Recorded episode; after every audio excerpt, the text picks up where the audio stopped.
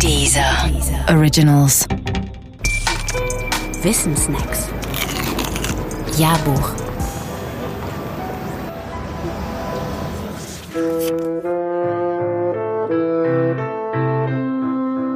Nietzsche und die Ernährung der Deutschen. Der Philosoph Friedrich Nietzsche hatte eine spitzbübische Freude daran, mit Gruppierungen wortgewaltig abzurechnen, wenn er sie auf dem Kieker hatte. Allein in seinem Hauptwerk, also sprach Zarathustra, zieht er hundertfach gelehrt her, zum Beispiel über die Verächter des Leibes, über die Lehrstühle der Tugend, die Hinterwäldler, die Prediger des Todes, die Mitleidigen, die Priester, die Philosophen und so weiter und so fort. Die Liste ist lang. Eine seiner Lieblingsgruppen waren dabei definitiv die Deutschen und mit den Deutschen vor allem der von ihm sogenannte deutsche Geist.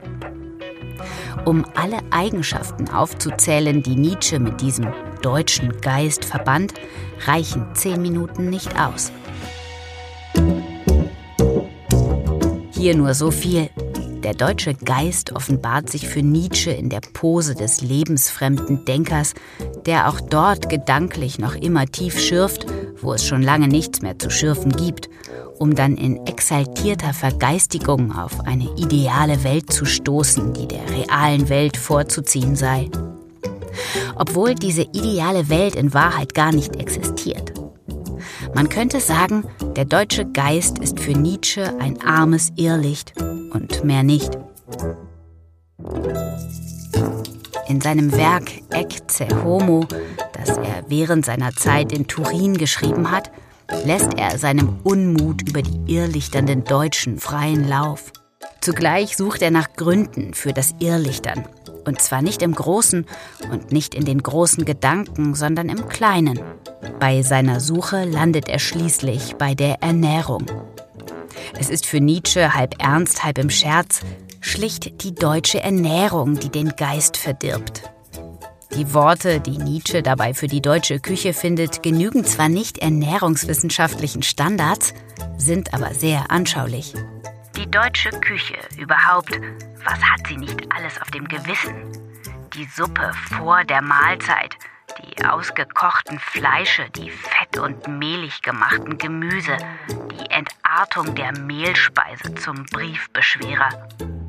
Rechnet man gar noch die geradezu viehischen Nachgießbedürfnisse der Deutschen dazu, so versteht man auch die Herkunft des deutschen Geistes aus betrübten Eingeweiden. Nun muss man nicht alles glauben, was Nietzsche sagt, nur weil es Nietzsche sagt. Aber wer schaut, was die deutsche Küche sogar noch vor 30 Jahren servierte, man denke an Dampfnudeln, Eisbein und verkochtes und mit Mehlschwitze angedicktes Leipziger allerlei, kommt nicht umhin, für einen Moment lang innezuhalten und an Briefbeschwerer zu denken.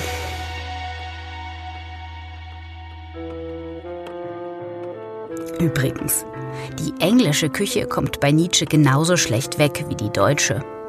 Die beste Küche für die gedankliche Klarheit hingegen sei die aus Piemont. Und die Hauptstadt des Piemont ist bekanntlich Turin. War da nicht was? Wo hat Nietzsche sein Briefbeschwerer-Pamphlet nochmal geschrieben? War das nicht in? Genau.